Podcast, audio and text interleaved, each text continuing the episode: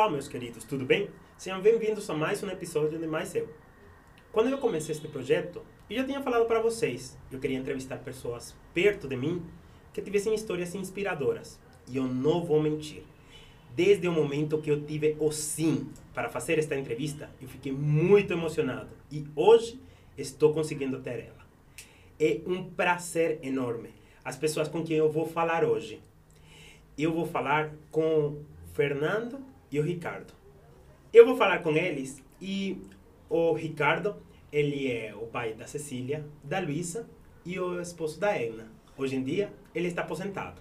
O Fernando, ele ainda trabalha na área bancária e ele é o pai do Tiago e também está casado com a Edna. Mas não, não é, a mesma, mesma Edna. É, isso claro. É, isso vai ser uma tara que eles já vão explicar um pouco mais aqui. O assunto interessante aqui é que eles, agora há pouco, fizeram uma viagem para chegar a um lugar, para escalar um sonho. E eles vão contar um pouco sobre esta história. Então, para mim está sendo um prazer e espero que também seja para vocês. Assim que bem-vindo, Fernando e Ricardo. Obrigado. Obrigado, Obrigado Saboa, por essa oportunidade da gente estar tá aqui contando um pouco da nossa história, um pouco das nossas conquistas e um pouco dos nossos sonhos também. Obrigado, Samuel. Assim, eu fiquei muito, eu fiquei muito feliz, sabe, de ser convidado para ser entrevistado por você. Uma que ninguém me entrevistou na vida, né? Então, ineditismo, né? Ah. Esse é o primeiro. E, e outra, assim, e, além de, como que fala, assim, de, de ter ficado feliz, né? Eu fiquei intrigado, né? No primeiro momento, falei assim, ué, mas o que que eu posso falar para o Samuel? O que que eu posso falar, assim, o que que ele pode ter de curiosidade em relação a mim? Porque eu sou, eu sou um cara tão comum, tão normal, né? Então, assim, mas eu estou muito feliz, assim, e tô aqui, tô aqui para falar tudo que ele, tipo, ele me perguntar e deixar a, a, conversa fluir da melhor forma. A gente vai falar de várias coisas, a gente, mas tem um, vamos começar pelo princípio. Sim. Vocês escalaram um monte que é, eu só sei que o final da, de nome é Potosí. Qual é o nome? É Huayna Potosí. Huayna Potosí é uma montanha na Bolívia, uma montanha na Bolívia ela fica a 6.088 metros de altitude, né? Que é, é, a gente pode colocar isso já como alta montanha, né? Alta montanha, né? Já pede um outro tipo de esforço, pede outro tipo de, de perspectiva de escalada, né? Não, é, não chega a ser uma escalada, né? É uma é um é um trek, é um trek, né, Fernando? É, um, é uma é escalada, mas não é alpinismo, não é aquela coisa que a gente vê nos filmes, né, que o pessoal vai na rocha, não. É... é, é o que o pessoal costuma falar, é montanhismo de alta montanha, né? É coisa de alta montanha. É um trekking de alta montanha, tudo tem. Não é claro que você pega e vê lá histórias, a gente sempre imagina aquelas façanhas que tem nos filmes, que é, pô, você está escalando, tem um paredão de gelo, você vai enfrentar uma avalanche. Tal, não, não, não é nada disso, mas ainda bem. Tem seus riscos, tudo, te, teve os riscos, tem os obstáculos, tem as, as primeiras vezes de você encarar algo que você nunca viu na sua vida, tal. Mas é assim, é algo que não é impossível para ninguém fazer, tá? É, basta ter um, se preparar, conhecer um pouco, tal. Até o que eu falo pro Ricardo, falei pro Ricardo assim, a gente a gente tinha que ser, ter nos preparados mais, né? A gente veio achando que era uma coisa e chegamos lá era uma outra coisa. É. E mas estamos aí, a gente está em busca. Conseguiram chegar a um lugar, mas para chegar a esse lugar teve uma preparação inicial. É, como foi o de quem foi a ideia? Vamos começar. Foi uma ideia mútua? Você já tinha tempo falando? Na verdade, é assim. Em 2019 nós fomos para a Patagônia a gente fez um, um outro circuito lá. A gente, no, tem um parque na Patagônia chilena chamado Torres del Paine. Torres del Paine ele tem um circuito, o circuito W. O circuito W ele tem 100 quilômetros aproximadamente de distância. E a gente fez esse circuito W em 2019.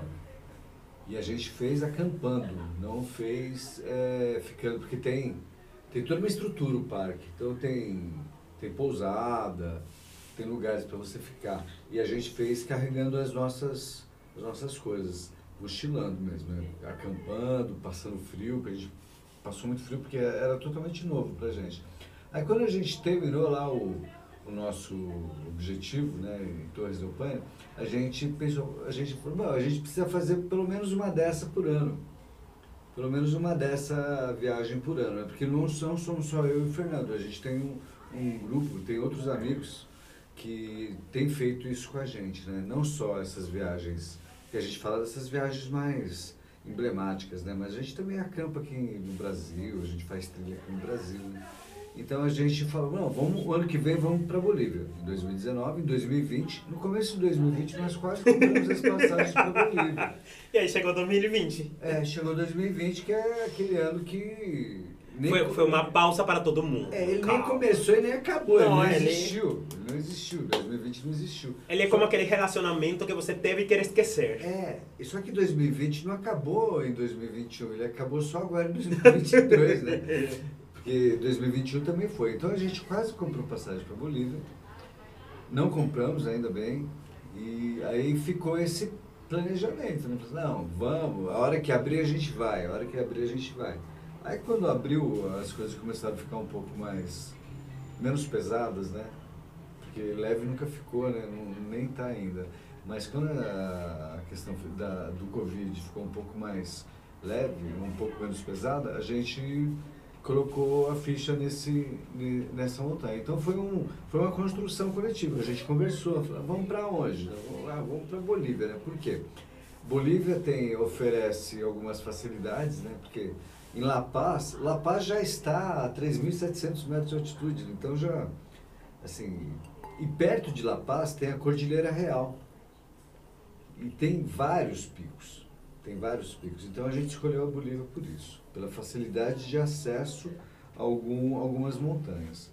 E assim, é aquela coisa de ultrapassar, de fazer o, uma alta montanha, né? coisa que nenhum de nós tinha feito ainda. Foi isso. E, e para você, como foi a, a preparação? Assim, é, para mim foi assim um pouco mais difícil, assim, acho que até é, eu vinha dessa preparação toda, vinha me preparando nos últimos anos. Aí veio a pandemia, né? Daí a gente entrou nesse entrou em colapso junto com toda a sociedade, né? Toda a sociedade colapsou, a gente ficou meio perdido, eu fiquei meio perdido, daí na, na sequência eu tive um problema de saúde, né? Né, nessa coisa aí de 2020, eu tive um problema de saúde e tudo. E acho que a montanha até agora foi até uma superação, né? Porque eu ficava muito inseguro enquanto, em relação ao meu condicionamento físico, né? Falei, será que eu vou conseguir e tal? Será que eu vou conseguir ir para lá com os caras? Como é que vai ser que eu vou que eu vou reagir? Como que o meu corpo vai reagir em relação a esse desafio, né? Mas assim, acho que o principal desafio lá que a gente pega e falou tal, não é nem tanto o físico, é mais o psicológico, né? Quando você tá lá na montanha, é o psicológico. E assim, que nem o Ricardo tava falando assim, ah, vocês como se prepararam para Bolívia tal. É assim, eu sou o cara que eu não, não sou muito dessa da preparação. Eu dou sugestões em relação a onde a gente pode ir, tal, onde a gente deve ir, que eu acho que a gente deve ir conhecer tudo. Mas no final o grupo decide e eu falo, vamos embora, né? Eu pego e toco o barco. Foi que nem quando foram para Torres del Paine, a gente foi para Patagônia chilena lá, como o Ricardo falou em 2019.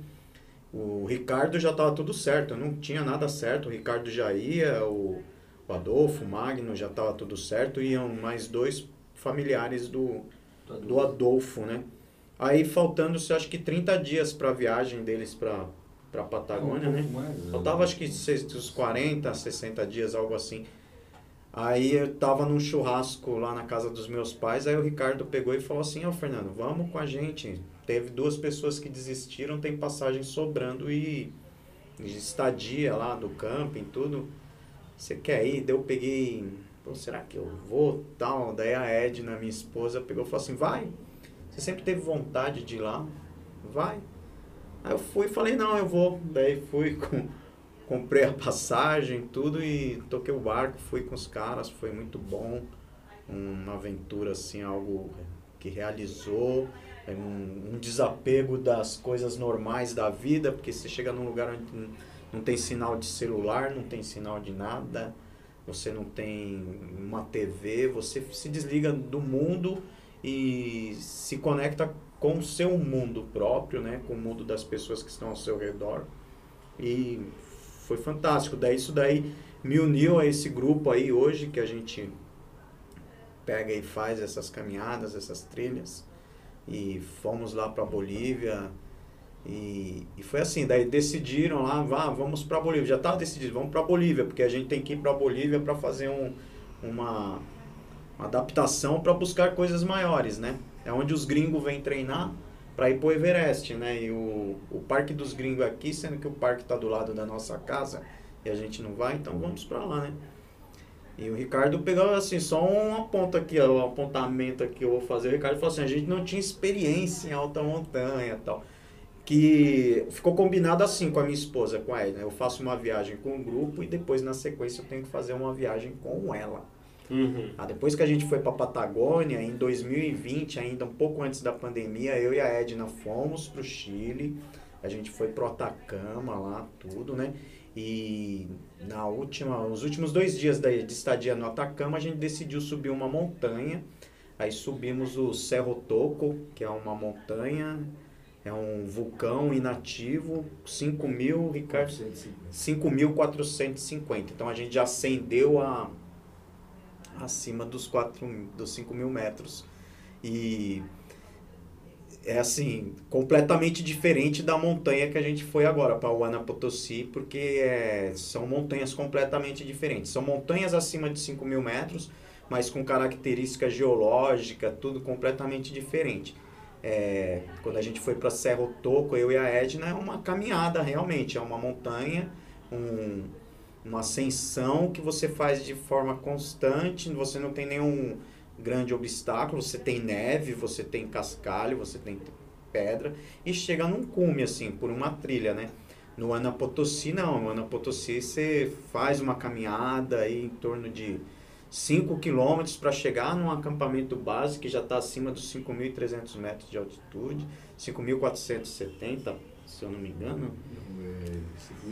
5.200, aí você pega e depois vai, faz mais um trekking e a gente chega numa parte de gelo que você está em cima de uma geleira. Você está em cima de uma geleira e vai começar a subir essa, essa geleira. Daí é, é assim até o cume, né? E é um, um desafio, assim, é um desafio, um puta desafio. Você pega e fala o que, que eu estou fazendo aqui, né?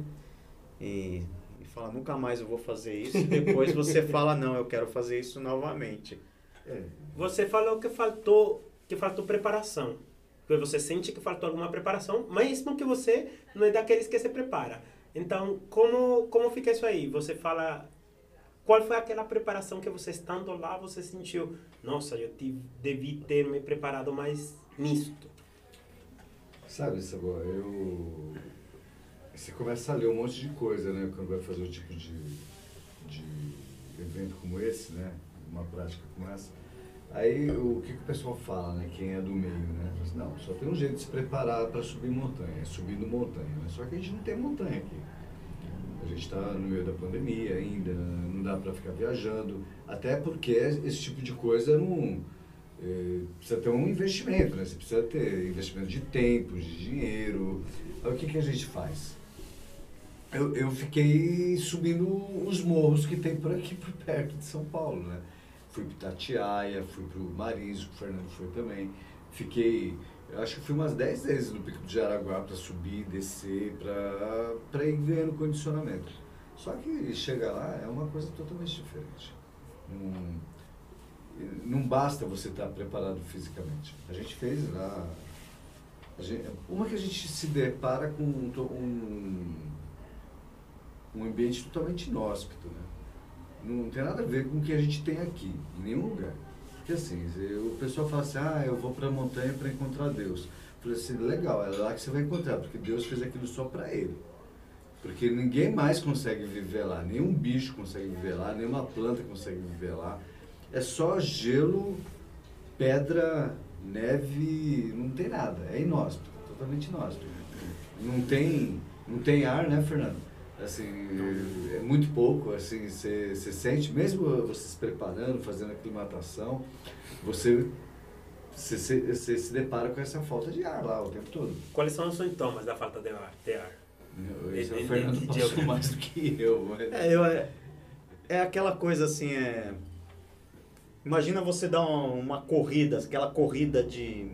Você, aquela corrida desesperada, que você tá perdendo o ônibus, tá perdendo o trem, tá perdendo o seu horário, daí você tem que correr e você chega lá e esbaforido, sem, sem ar, aquela coisa que você se curva, bota a mão nos dois joelhos e Ai, cadê meu ar? Cadê o oxigênio, Já né? fugiu de alguém? Daí você pega e Não, mas já corri, já corri bastante atrás de ônibus. É, aquela, aquela coisa assim, aquele cansaço de, nossa, eu acabei de fazer uma atividade muito forte aqui, deixa eu parar um tempo para dar uma respirada. Acima dos 5,800, dos 5, e 5 mil, né? Acima dos 5,200 você já sente muito isso. Você dá dois passos e você tem que botar as duas mãos no joelho e puxar o ar, daí dar aquela respirada profunda, assim, tal. Daí é, é uma coisa assim que você pega e fala assim, porra, eu me preparei tudo para não sentir isto e, e você sente. E apesar da aclimatação, tudo que a gente ficou lá em em La Paz, a 3.400, daí 3.600, a gente fez alguns passeios até, a gente fez uma montanha antes, que é a Chacaltaia, que é 5.420 metros. A gente fez uma, uma outra montanha antes de ir para o Ana Potosí, que foi o Chacaltaia. No, no Chacaltaia eu já estava destruído. Eu falei pro Ricardo, nossa, assim, nossa, cara, eu não achava que eu ia estar assim no É. Chacaltaia. A, a gente fala seus números como se fosse uma coisa simples. 5 mil metros sobre o nível do mar. Tipo, nossa, bom, é um numerinho. Assim, é, essa questão da, da altitude, é, é, é assim, pode parecer pouco. Eu falo assim, ah, quem sobe um quilômetro sobe dois, né? Quem sobe três quilômetros sobe seis, né? E não é bem assim. Então seria a altura do Minhacão, mais ou menos. São quantos quilômetros, meu cão? Não, o Miocão tem Só 2.500 metros de extensão. Não, vamos pegar assim, ó, é como se eu- a gente sair daqui da Praça da República e ir até o final da Rebouças, que vai dar algo em, torno lá em Pinheiros, vai dar algo em torno de 6 quilômetros.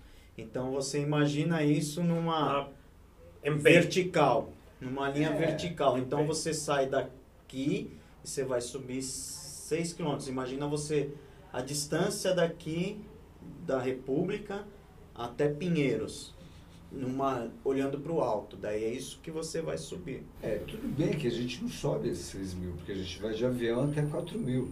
Aí depois a gente fica lá em 4 mil, 3 mil e pouco. e vai Mas o esforço do seu Mas- corpo nessa altitude A questão é que a, cinco, a, a 3.500, 3.800 metros de altitude, a concentração de oxigênio nessa, loca, nessa região é de, é de 30% do que a gente tem aqui. Entendi. A, a- que a gente está aqui em São Paulo, a gente está a 760 metros, 770 metros. Assim, é- isso é legal. Se você olhar para São Paulo, quando você, eu- ontem eu estava em Santos, né? Aí quando eu olho para a montanha, assim, pro, pro relevo, você fala, nossa, ali é São Paulo, né? Ali, ali em cima é São Paulo, tá? A 700, a 800 metros, vamos arredondar, tá? 800 metros. Meu, se eu fizer subir isso na visão de 6 mil metros, falei, "Bom, ia virar uma parede enorme aqui. Ia virar uma parede enorme. E dentro dessa parede, aí, aí tem essa questão. A concentração de oxigênio diminui e a temperatura cai. Assim, e isso, pro, pro meu corpo, que está ambientado a A outro 800 assunto. metros, e que ele nasceu a 800 metros, ele foi criado a 800 metros, ele aprendeu a respirar. Esse oxigênio que está aqui, meu, eu estou jogando, estou sendo jogado num ambiente totalmente hostil. É, é, eu entendo um pouquinho disso desde o ponto de vista da minha, da minha experiência. Caracas fica mais ou menos uns... Se não estou, se não estou enganado, olha, o máximo, o máximo deve ser uns 600 metros por cima do nível do mar. Mas se eu fui, cresci e morei por muitos anos em uma cidade que estava a 200 metros sobre o nível do mar. E aí eu venho para São Paulo. E mesmo que se queiram só uma diferença entre mais ou menos 500 metros, o fato de ter outro clima, de ter para mim uma noite de primavera é uma noite fria, mesmo que para vocês é uma coisa muito agradável. Então, quando teu corpo não cresceu nesse ambiente, é. ele vai sentir outras coisas. Imagina vocês lá, seu corpo pensava, não tenho frio, não estou respirando bem. em algum momento vocês pensaram, o que caramba eu estou fazendo aqui? Ah, não, várias vezes. várias vezes. Quando você começa a fazer aclimatação, você, por exemplo, o dia que a gente foi no Chacaltai, o Fernando estava falando, eu estava muito bem. Eu estava muito bem, porque uma, uma que eu, assim, você até mencionou no começo do nosso bate-papo que eu sou aposentado. Realmente, eu me aposentei em janeiro, né? Então eu tive esse tempo todo para, mesmo que de, que de forma deficiente, mas me dedicar a me preparar. Então eu estava mais ou menos preparado. E eu estava me preparando para altitude também, né? De que forma? Assim, eu tomando um remedinho aqui ali, uns dias antes da viagem, né? Que já é para isso, né? Para o mal de montanha.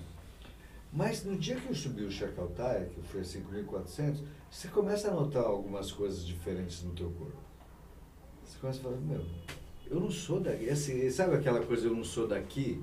Uhum. Eu, eu, não sou da, desse ambiente, assim. Eu não fui criado para isso. Aí você fala, putz, isso já aconteceu. E, olha só, a gente estava 5.400, mas já aconteceu comigo em, em viagens para Itatiaia. Assim, não que eu estivesse.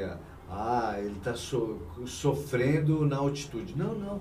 Mas eu estava cansado. Assim, tem momentos que você está tão cansado, está tão esgotado, você fala assim, meu, o que, que eu fui inventar de fazer isso, cara? Eu podia estar lá em casa, minha casa é confortável, sabe? Tem. Meu, a gente vai para esses lugares, se, se, se depara com não só a questão do, do ambiente geográfico, biológico, assim, não é só isso. Tem toda uma questão de. Não é o teu espaço. Você está em outro país, você está. Outra língua. Outra língua, sabe? Aí você vai, por exemplo, o Fernando falou, a gente foi a 5.200 metros no, no acampamento 2. A gente foi no acampamento 1 a 4.700. Aí andamos 100 quilômetros, fomos a 5.200 metros de altitude, acampamento 2. E assim, e a estrutura, assim, infra, infra mesmo, era horrível uns banheiros horríveis. Teve um dia que eu tive que sair de madrugada para ir no banheiro e estava nevando dentro do banheiro. Cara, é, é, você tá lá, sentadinho, né, tentando se resolver e caindo neve na tua cabeça, você fala, pô, o que, que eu tô fazendo aqui, diabo? Por quê? É, é, esse é o psicológico que vocês falaram que que falta a preparação, que mais que a preparação física é uma preparação psicológica? Tem isso também. Não, a, o, o psicológico acho que é mais quando você está lá na montanha, né? É. Porque você, às vezes, assim, a tendência, quando você está na montanha e começa a passar uma dificuldade, você sente a... Você sempre quer voltar. Você está só esperando um estímulo para você voltar. Que alguém fale, vamos voltar, que alguém fale, não, não aguento mais, que... Então você está ali, porque você está sentindo essa dificuldade, a falta de oxigênio, o peso do corpo, porque assim é uma média assim mais ou menos assim, cada quilo equivale a 3 acima de 5 mil.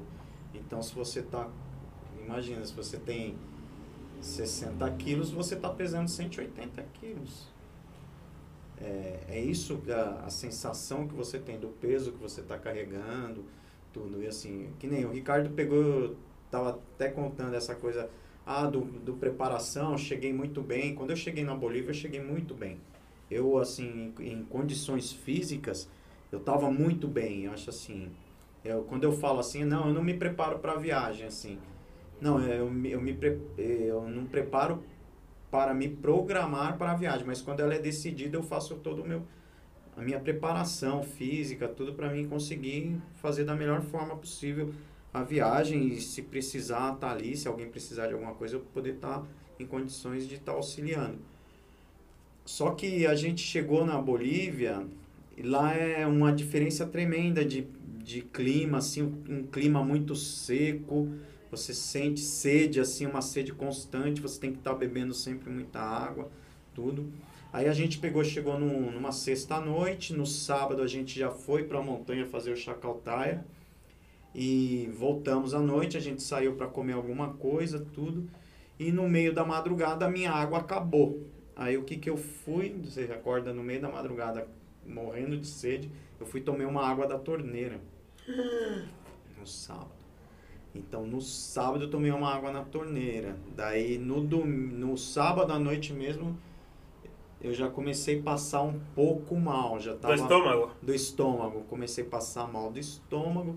O domingo o Ricardo, mas uh, o pessoal saiu para fazer um city tour lá na cidade de La Paz. Eu fui até metade do caminho e voltei porque eu não estava com condições de continuar, estava com muito desgaste físico, muito cansado, vômito constante, diarreia e foi assim. Daí a gente na segunda-feira a gente foi pro o Ana Potosí, eu ainda continuava com muito vômito, com muita diarreia.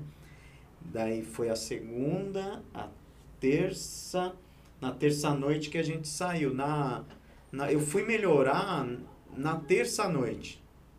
Eu fui melhorar, só que eu tava vindo de um desgaste muito ruim. Eu tava é uma muito desidratação, ruim, tava desidratado, cansado. Aí eu ainda falei pro Ricardo, o Ricardo carregou até minha mochila. Minha mochila. E eu não pergunta... conseguia carregar a minha mochila, eu não conseguia carregar a minha mochila.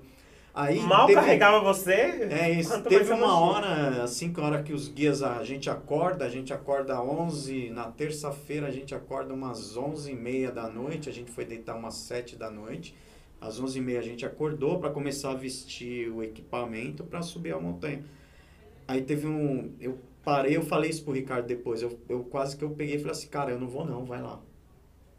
Eu não tô em condições. Eu ainda falei isso pro Ri, né, depois. Aí, só que eu fui pelo pessoal, que o pessoal tava tá, numa empolgação.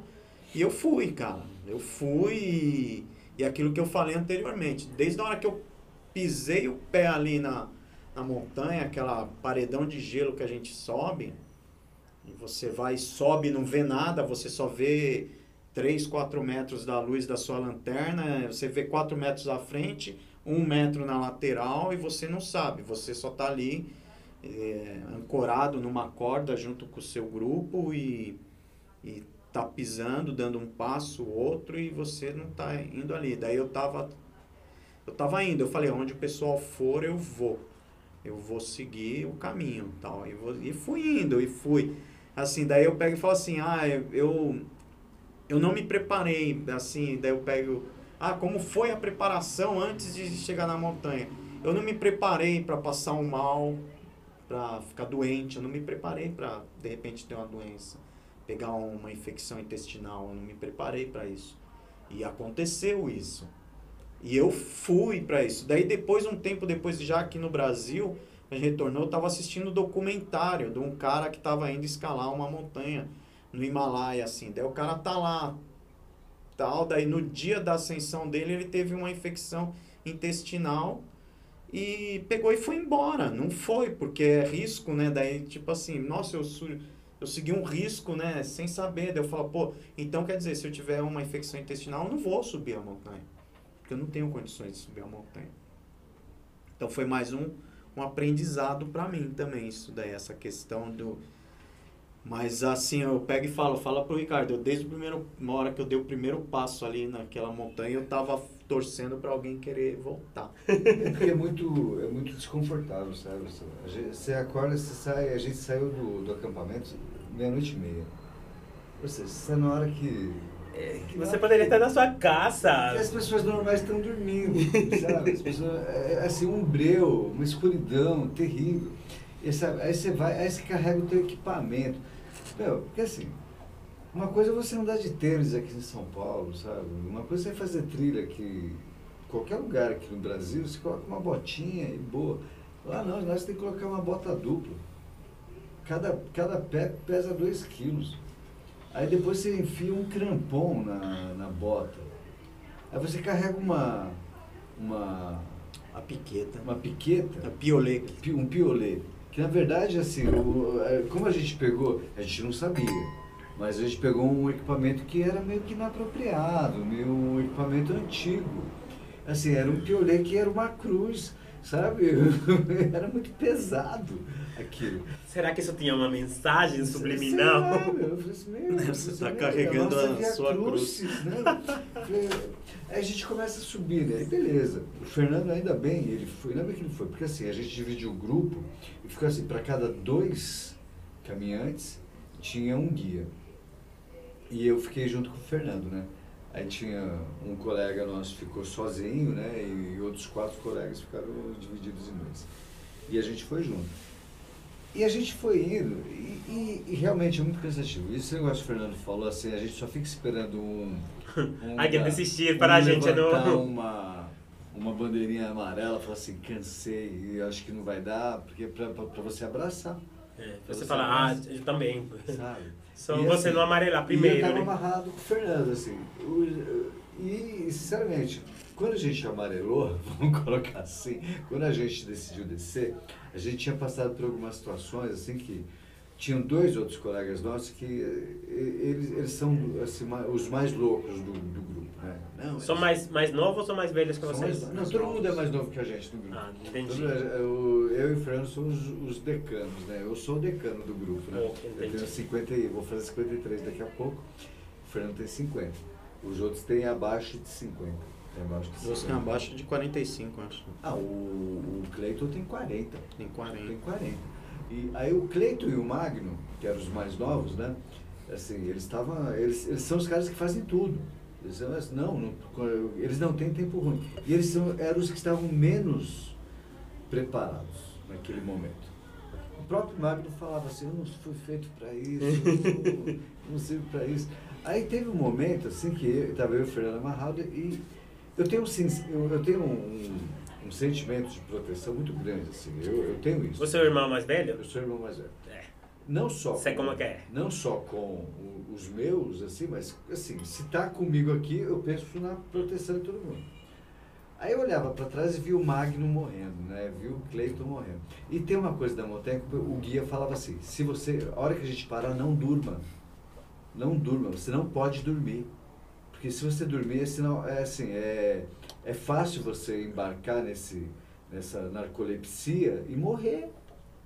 Sabe? Você come, é assim que você, você morre na montanha. Você não- Olha, olha que mensagem agradável de escutar de teu guia. Fica tranquilo, estamos bem, mas se a gente parar, não durma, você pode morrer. Era bem isso. Aí a gente parava, o que, que acontecia com o Magno e o Cleiton? Era automático. Queria dormir. Não, eles não queriam, eles dormiam. Dormiam. Ah. Eles, o, eh, a gente sentava e ele, o, o Magno fazia assim. Aí eh, a gente lá cutucando ele. Acorda, acorda, acorda. Aí eles começavam a passar mal. Aí uma hora a gente. A gente eu- o Fernando até fala assim, Ricardo, uma hora eu, eu tava puxando assim, a tua corda esticou porque eu tava atrás do Fernando, e eu, eu tava parado olhando para os dois, né? Eu tava preocupado, realmente muito preocupado com os dois. Você, você falou, a gente não pode parar porque é, se dormir, é- se, se a gente parar, não é um pode dormir. muito louco. É. É um negócio muito louco. Mas minha pergunta é, então quanto tempo levou desde esse segundo acampamento até o ponto máximo que vocês chegaram? Ah, foi em torno de Cinco 5 horas. horas. Cinco indo e cinco voltando? Não, não. Deu cinco indo e três voltando. 5 horas indo, 5 horas voltando e uma, voltando. uma distância em torno de 6 quilômetros. Deu um Que pouquinho não é... Ah, é. Entendi. E aí... Não, assim, 5 horas para subir 6 quilômetros. Entendi. É, E depois seis. 3 para voltar. Não, deu algo em torno de 6 km para subir e depois mais 6. Dá algo em torno de 12 quilômetros ida e volta. Só que, que, é assim. que obviamente, se você faz aqui em São Paulo, não leva tanto tempo. Não. Não. Não. Não. Porque você faz, que Como 4 km em uma hora, se anda rápido, Ó, pode andar quando a de gente 5. anda na- Quando a gente anda em trilha, em trilha, quando a, quando a trilha tá ruim, quando a trilha tá ruim, a gente faz 2 km por hora. Quilômetros. Devagar, isso é tricotando, né? É, isso é devagar. Quando a trilha tá boa, a gente consegue fazer 4 km por hora. Agora lá a gente tava fazendo 1 km por hora. Uau! Você imagina a, a, a lentidão de Pra cada um passo, quilômetro né? É muito demorado. Vocês não chegaram no, no ponto alto da montanha? Não. Nós A gente chegou a 5.850. Foi. Quanto faltou? Faltou 238. 238 metros. A gente chegou. Dá alguma coisa de pensar, Dá. estive tão perto e não consegui? Dá. Dá sim, porque quando eu virei pro Fernando, eu, eu olhei para aquele. eu- Meu, aconteceu um papo muito louco. Que assim, é, é, chegou uma hora que a gente, a gente no grupo ele falou, não, vamos parar. Porque assim, você não pode parar. Se você parar, você começa a congelar. Entendi. Você começa a congelar. É um frio imenso. Come, a, você tem muita sede e a água sua está congelada. A sua água está congelada. Você tem que ficar chupando. Chupando gelo. O gelo. Ah. Sabe? Sabe? Foi Então, mais uma coisa da qual a gente não A se preparou. Você tem algumas garrafas térmicas? Tem, que tem que ser com garrafa térmica. garrafa É com assim. capa de neoprene, tem uns negócios. É assim, tem um monte de coisa. A gente estudou um monte de coisa, só que assim, todo lugar que você entra pra pesquisar um pouco, ninguém assim, porque o que que acontece? A maioria das, dos lugares que você pesquisa e falam sobre essa situação de alta montanha é um guia, um cara de uma agência de turismo aqui do Brasil. Fala as coisas bonitas, mas não fala, o que Fala, você não precisa fala saber. da dificuldade. É sempre a coisa fácil. Então, quer dizer, qualquer blog que você entra de montanhismo, ninguém fala dos perrengues. Ninguém fala da dificuldade. Ninguém fala que o negócio é difícil. Ninguém fala que você tem que levar uma garrafa térmica. Ou ninguém fala que você tem que levar uma garrafa normal com uma capa de neoprene que isola o calor. Ninguém fala que você tem que abastecer a sua garrafa antes de subir a montanha com água quente. E depois ela vai esfriar. A gente Eu tem abasteci. essa E coisa assim assim. congelou. E congela. Daí você chega lá, você tá a 5 mil metros de altitude, morrendo de sede, porque o lugar é seco, o ar é seco, não tem ar. E o pouco que tem é seco, aquele frio, um frio abaixo de 20 graus. E você morrendo de sede, você vai mor- pegar sua garrafa e não tem água até. Tem gelo.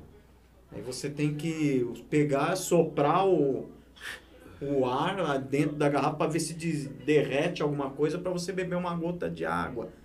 Assim, é, então as pessoas têm que estar preparadas para isso. Como o Ricardo pegou e falou também assim, a gente olhava para o lado e via dois amigos que estavam numa situação assim, ó. Teve uma hora que eu falei pro Ricardo, teve uma hora a gente tava a 5.700 mais ou menos de altitude e a gente deu uma parada, o Magno dormindo, né, sentado, o Cleito abraçado com um monte de neve vomitando. Não, mas foi muito louco, porque assim, o falou assim, Mantendo a ideia.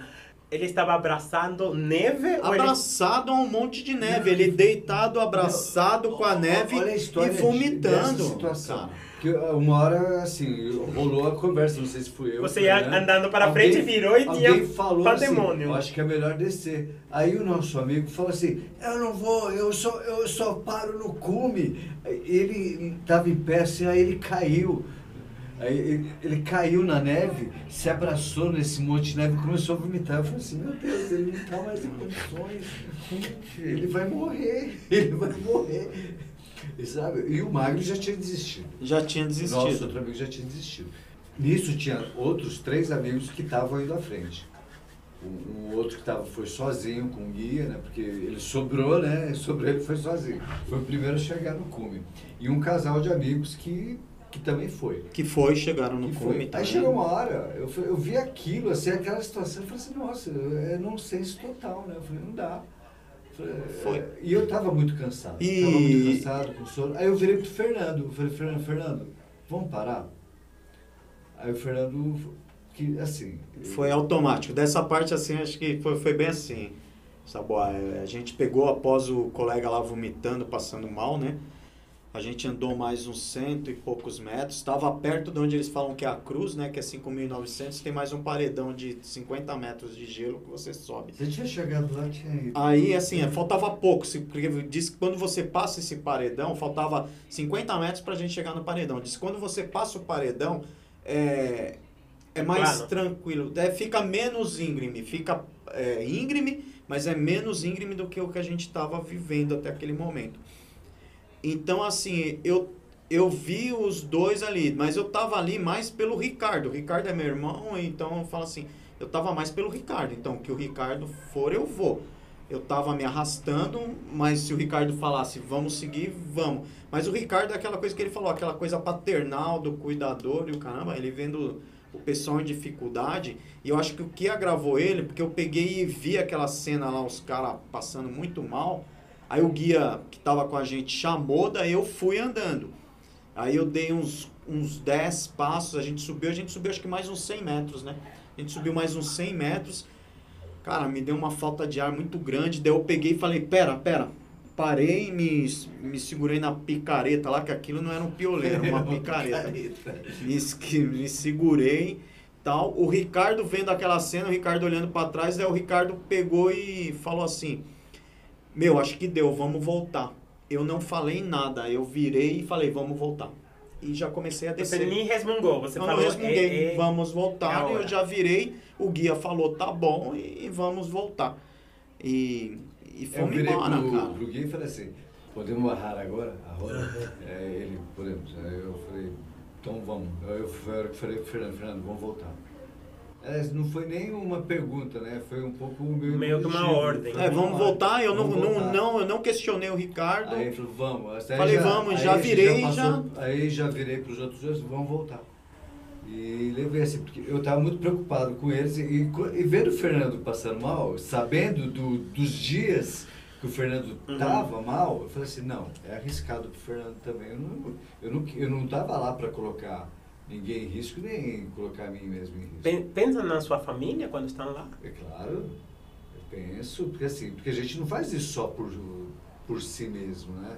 Você faz isso, você quer ser um exemplo de alguma coisa para alguém, né? Assim, é. eu faço, eu quero que minhas filhas achem legal, tenham orgulho de mim, eu quero que minha esposa ache, pô, meu marido faz umas coisas que tem gente que mais jovem que não faz, é claro, obviamente. E é claro, e eu faço tudo isso, mas com a perspectiva de voltar. Pensam voltar e finalizar? Sim, sim. é, daí foi assim, ó, uma coisa muito louca, né, que aconteceu. Porque depois que a gente decidiu voltar, que a gente teve a noção do que, que a gente enfrentou. Porque quando a gente começou a descer, ainda estava escuro. E o sol estava começando a aparecer no horizonte, assim, né? Aí o sol começando a aparecer, aquela coisa do sol surgindo. E a gente foi até que a gente desceu, acho que uns 600, 700 metros. A gente desceu e a gente parou num platô para começar a ver o sol nascer, né? Para ver o amanhecer. E nós paramos ali naquele platô. Aí a gente olhou para o lado, olhou para o outro, que o sol já dava para ver, a gente não precisava mais da lanterna, né? Aí a gente olhou para um lado e falou assim: Puta que eu pariu, velho. Essa porra tem quase 90 graus de inclinação, mano. É, a gente tava, tava subindo. Claro, a gente notou. Notou qual que era a inclinação que a gente subia. Porque até então, era você subindo. Com o sol, vocês conseguiram ver a. A gente viu que era uma inclinação em torno de 70 a 75 graus constante, assim. Então você imagina uma inclinação assim, desde lá da base e tal, você está subindo um barranco cheio de neve, no qual seu pé fica faltando ar, faltando água ar, congelada, água frio. congelada, frio, tal. Aí você não tem Por que essa nessa noção. hora? Porque quando você começa a descer, clareou tudo Não, e mas você por que viu. vocês estavam subindo na escuridão? Ah, porque tem uma questão de tem uma questão física, né? Se você vai mais cedo, a neve começa a derreter. Aí fica mais pesado para subir. Você começa a escorregar mais fácil? Isso. Ela fica mais. Ela, o que que acontece? Ele pegou fácil. e falou assim que é o seguinte: que quando o sol começa a bater na neve, ela começa a derreter, cria uma, uma camada de gelinho também em cima da neve então fica mais difícil a ascensão e descer também fica mais difícil. E porque também tem outras coisas, né? Tem, tem regiões que a gente passa assim que tem gretas, que são Isso. buracos. São buracos assim. Então, quando está mais frio, o, o, o, as pontes de gelo elas são mais, são mais seguras também. Quando tá mais, começa a bater o sol, você pode escorregar mais facilmente, pode quebrar uma greta, uma pontezinha. Não é uma ponte da greta, porque fica mais buraco, frágil, né? o gelo fica... O ge- passou, depois quando a gente volta, a gente percebe, né? Por onde a gente passa. Isso. E, assim, é meio assustador, né? É meio assustador. Eu falei, pô, Você fala, aqui, né? eu- sem, sem enxergar. Eu passei aqui, nossa, tinha esse buraco aqui, eu pulei esse buraco. Daquele jeito que você falou, né? Com uma, só com uma lanterninha, olhando 4 metros para frente, um metro, um para o metro lado. para o lado e daí depois quando você retorna, daí você vê por onde, quais foram os locais que você passou. Qual a distância que você estava de um precipício? Ou seja, tinha local que a gente achava que estava andando, que era um, um platô de neve. Não, era um- uma coisa de dois metros, vai, dois metros, e era um precipício de um lado e um precipício do outro. Você estava em cima de um monte de neve que tinha um platôzinho de dois metros. Uma cristazinha, Uma sabe? crista, se você pisasse em falso para um lado, você podia cair num precipício, ou para o outro, você podia cair no outro. E tinha hora que a gente, o cara falava assim, ó, pula aqui, daí você pulava.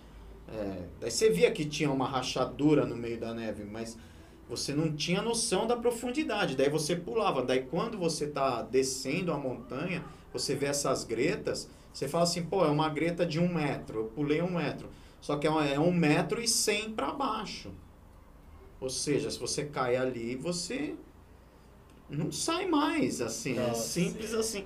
Você tem um buraco de 100 metros de profundidade É, de, no é gelo. A altura de um prédio de, de, de sei lá. de- É, 33, sei. né? 33 andares. É um prédio de 33 andares aí. Caraca, então é um. Aí você fala, porra. É. Aí assim, é, são A algumas possibilidade coisas. de sair vivo não é muita. E assim, tem, Não, se você cai... é- tem um lance assim, ó, Saboá, que quando a gente vai subindo, teve um trecho lá que a gente tinha que pegar o piolê e, e cravar na, no gelo, né? E você ia subindo, cravando o piolê e cravando os crampons que estavam na sua bota, né? E você, quando sobe, tá escuro, você pega e fala assim, meu, é... É um barranco aqui e tal.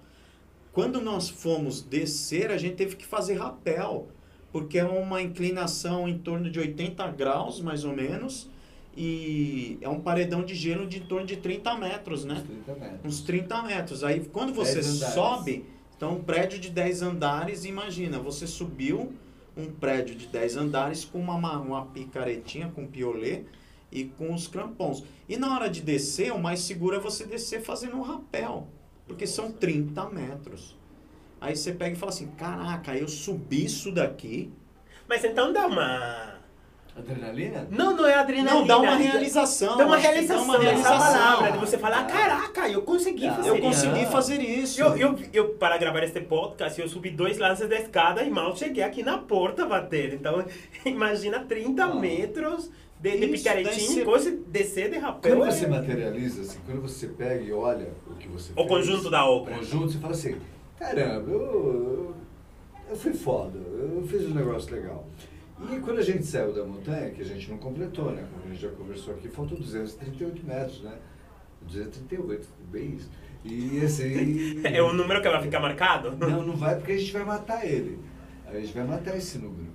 Nem que você vai só eu e o Fernando, não precisa dos outros não. Essa, porque essa, essa conta é nossa. É, a gente Essa- fechou nisso daí Essa conta é nossa, a gente vai lá pra fechar. Porque quando a gente saiu de lá, a gente, a gente meio que saiu naquela história de que assim, não, não vou voltar aqui não.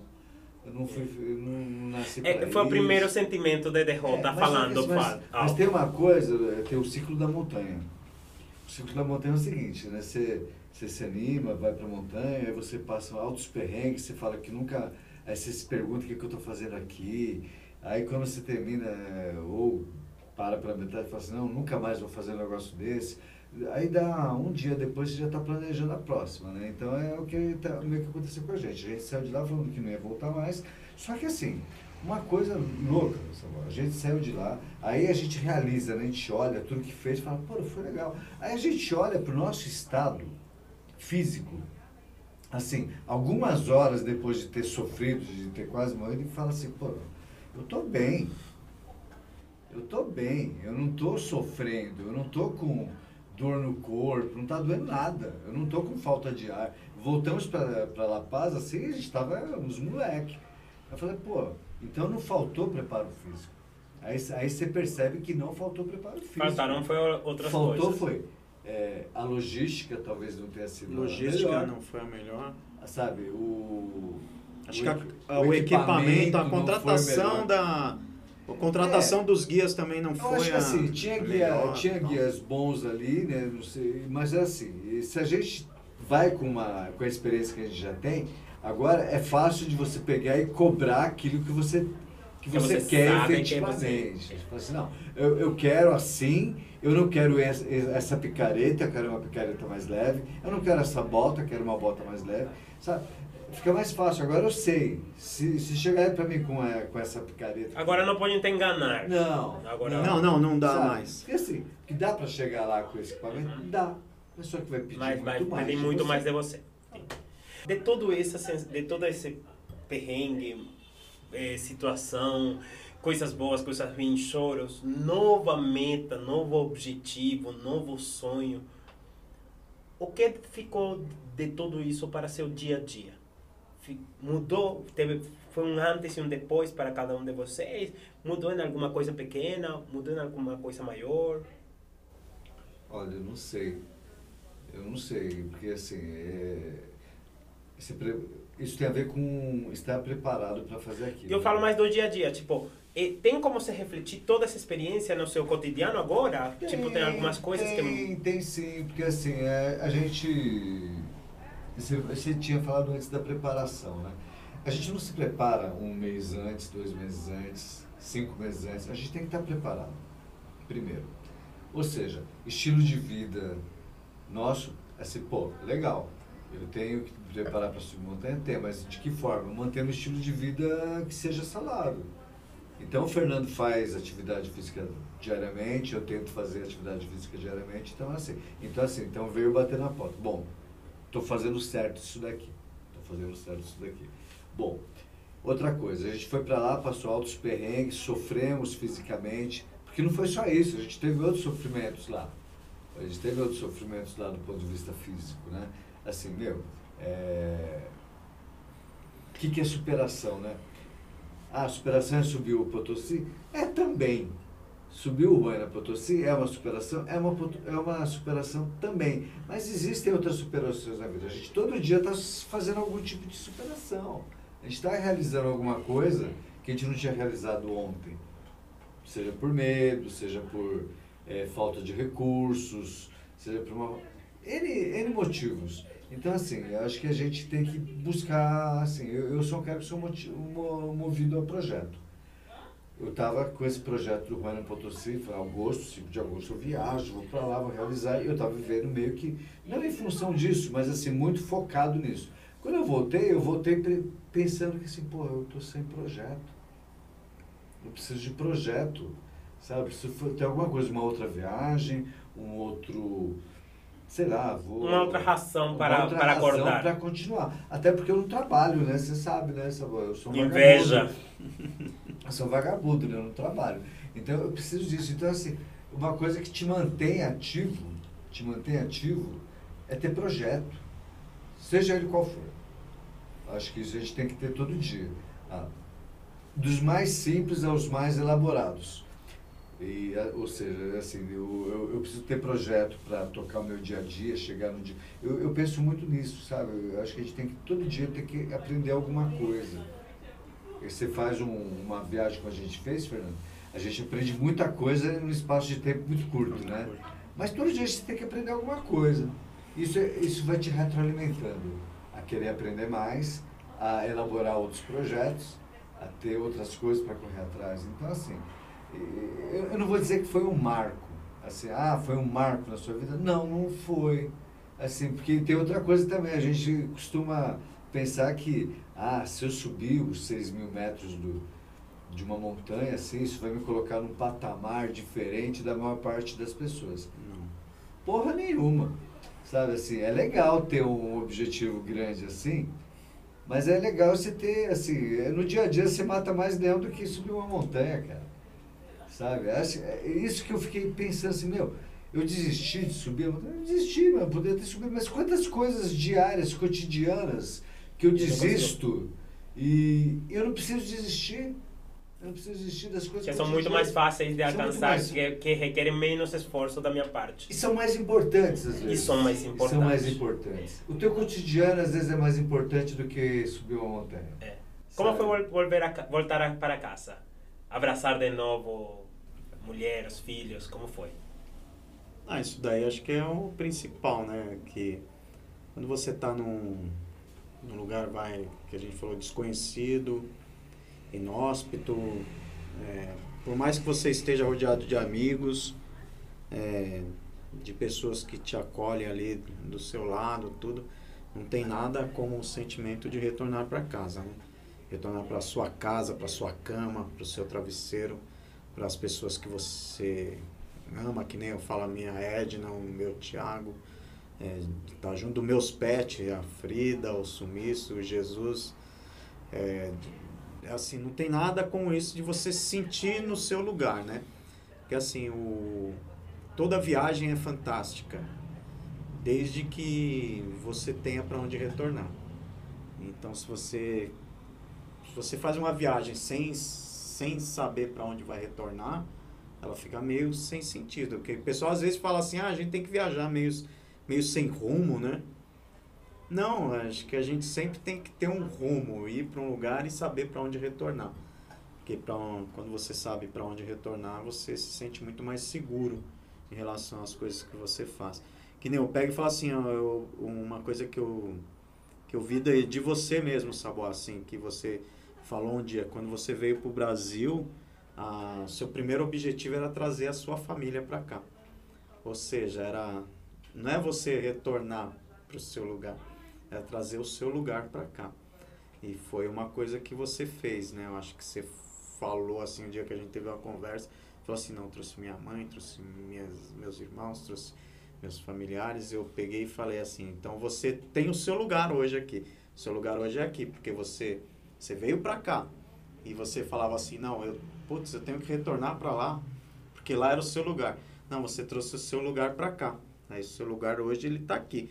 Então assim, toda viagem tem é, ela tem um sentido pessoal, mas assim, é, você faz aquilo para você, mas no o que ela te motiva, o que ela te faz realizar é esse sonho que eu pego e falo assim, toda viagem é um sonho que a gente tem, que a gente cultiva, que a gente se prepara, que a gente busca realizar e com o único sentido de saber que a gente vai voltar para o nosso lugar e vai falar: eu realizei, eu fiz, eu consegui. Eu acho que esse daí é o melhor sentido da, de, de qualquer viagem. E, e é isso, da, qualquer preparação, eu pego e falo assim: toda preparação é importante todo conhecimento que você puder buscar é importante. Que nem essa viagem a gente, o Ricardo falou, a gente não conseguiu ascender, mas a gente tem um plano de, de conquistar. É assim, eu pego e falo assim, o plano hoje, primeiro, antes de Potosí, de Ioana Potosí novamente, é um plano que a gente está programando aí para o ano que vem, para a gente ir para Salta, que é um plano até mais ambicioso, que é para subir uma montanha de 6.350 metros que é um vulcão, que é o Ar, que fica na região de Salta, na Argentina. Que é praticamente ali do lado da Cordilheira é Branca também. também. É perto ali, tudo ali no mesmo lugar. E vamos com as nossas esposas. A gente tem esse sonho, a gente de pegar, fazer isso com é, elas. Elas não sabem ainda. Desde agora. então elas vão saber quando elas escutarem este episódio é, deste podcast. Isso, isso. E desde agora eu estou fazendo o convite, porque eu também quero escutar essa história aqui, eu e as pessoas que escutam também querem, vão querer escutar essa história. Você tem algum conselho para alguém que queira começar nesse, nesse rumo, nesse, nessa vida, nesse, que tenha esse mesmo objetivo? É, eu tenho. É, comece. Basicamente isso. E assim, pensa, a gente está. Eu estou com 53 anos de idade, eu vou fazer 53 anos agora. E eu voltei a fazer trilha em, há pouco tempo, faz cinco anos. Cinco, seis anos que eu ter que fazer trilha. Então, é, o que eu posso falar para quem, para quem tem a mínima ambição de fazer, fazer trilha, de subir montanhas, de estar com a natureza, é, é comece a fazer, cara. Comece a fazer. Porque assim, hoje eu me ressinto de não ter começado antes, de ter voltado a fazer, porque a gente fazia isso quando a gente era, mais, quando a gente era adolescente, jovem, só que a vida veio e, e, e incumbiu a gente de fazer outras coisas né, nesse período. Mas assim, é, comece a fazer, cara. Não precisa de muito, não precisa de muito investimento, não precisa de muita, muita coisa. Precisa você pegar e saber o que está fazendo. Tem que saber o que está fazendo. Tem que saber o que está fazendo. Porque assim, é, você está em São Paulo, não, não tem montanha para subir em São Paulo, meu, começa, é, tem um monte de lugar para você visitar perto de São Paulo. Ah, você não está em São Paulo, você está no interior de São Paulo, tem um monte de lugar para você visitar e começa a fazer isso. Tem, tem como você ir, ir preparando o seu sonho para o momento que a oportunidade Sim, se dá. Porque assim, para... na verdade, assim, o que é um sonho, cara? O, o sonho é alguma coisa que você quer realizar, né? É assim, e, e, meu, tenha grandes sonhos. Mas eu acho o, o bom da vida é o varejinho da vida. O varejo da vida é que é o bom, não é o atacado. Sabe? A gente não ama uma pessoa. Ah, o amor. Não, você ama diariamente, você ama a cada instante. Você, você não tem. Os seus filhos, assim, eles não são construídos. Eh, você não faz um filho de uma forma assim, pronta. Eu tenho a Cecília e a Luísa. A Luísa hoje, putz, é uma mulher preparada para a vida, para o mundo. Assim, mas ela não foi feita de uma vez, ela foi feita aos pouquinhos. Então, assim, a gente tem que fazer tudo sempre a gente tá assim, teus sonhos eles vão se realizando no picado, cara. Sabe? Assim, você tem que estar tá toda hora investindo no seu sonho. Você quer transformar a tua. Hoje eu tenho a Cecília, tem 15 anos, que eu já acho que é uma. Putz, é uma puta pessoa bacana já. Mas começou quando isso? Começou quando ela tinha zero ano.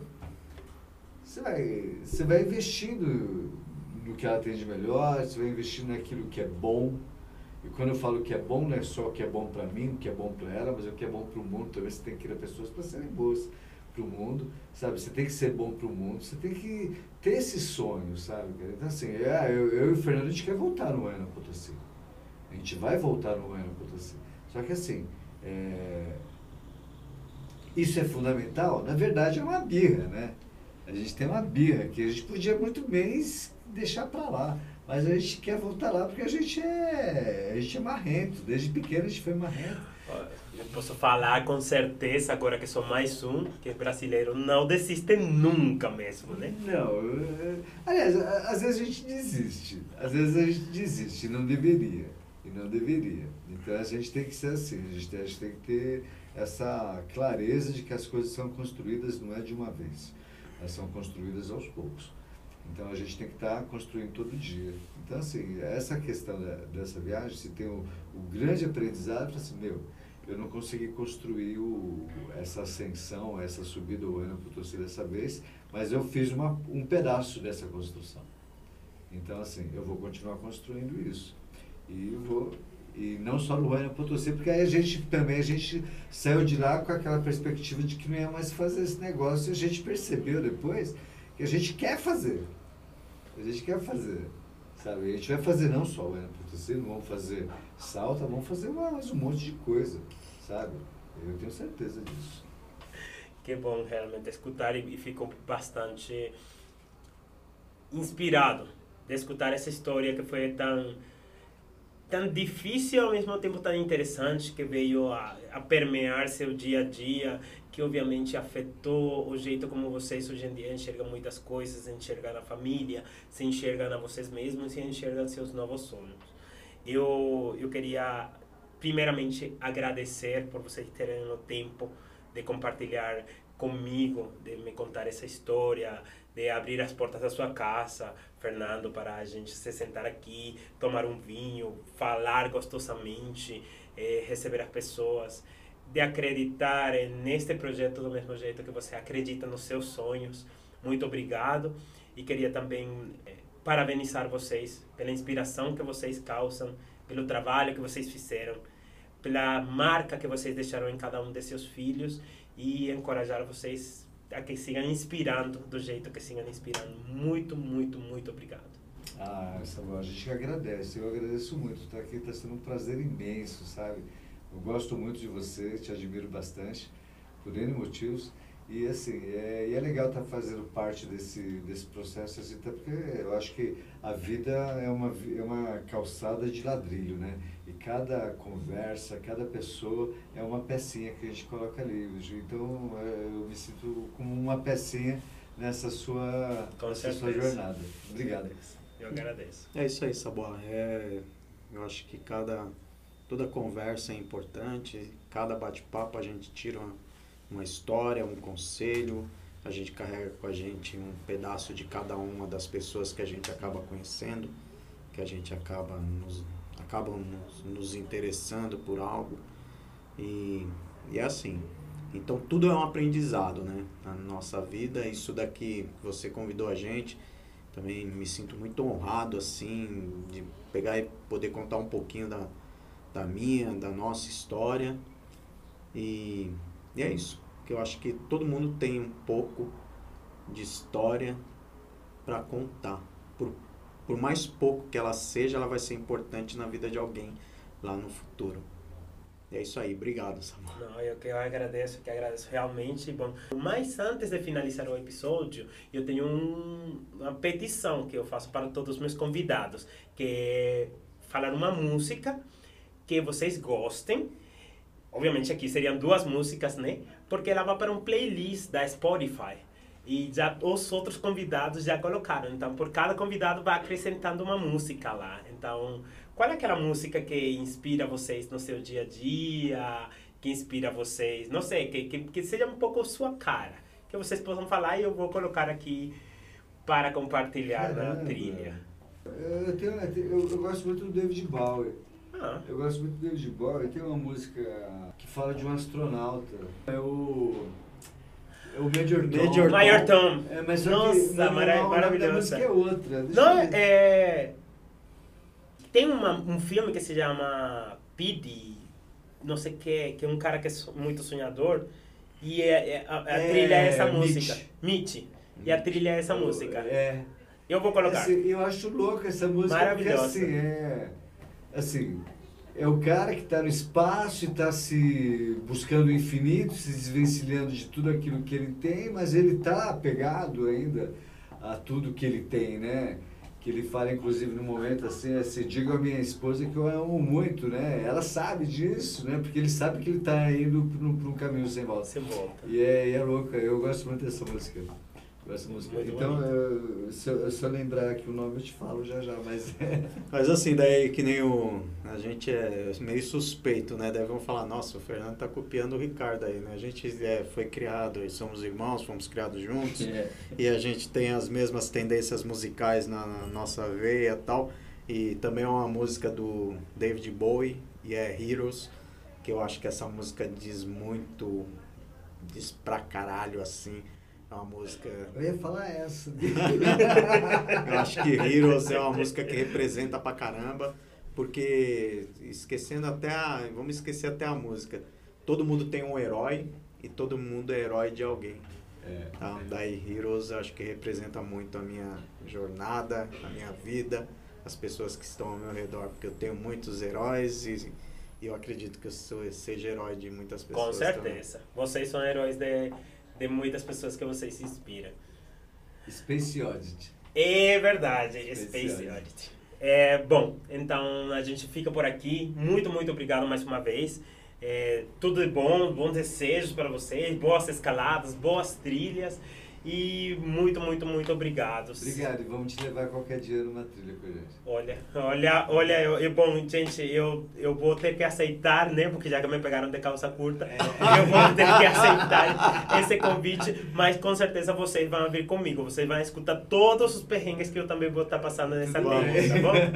Forte abraço para vocês, se cuidam. Obrigado, Samuel. Tchau. Obrigado, tchau, tchau, tchau. tchau. tchau.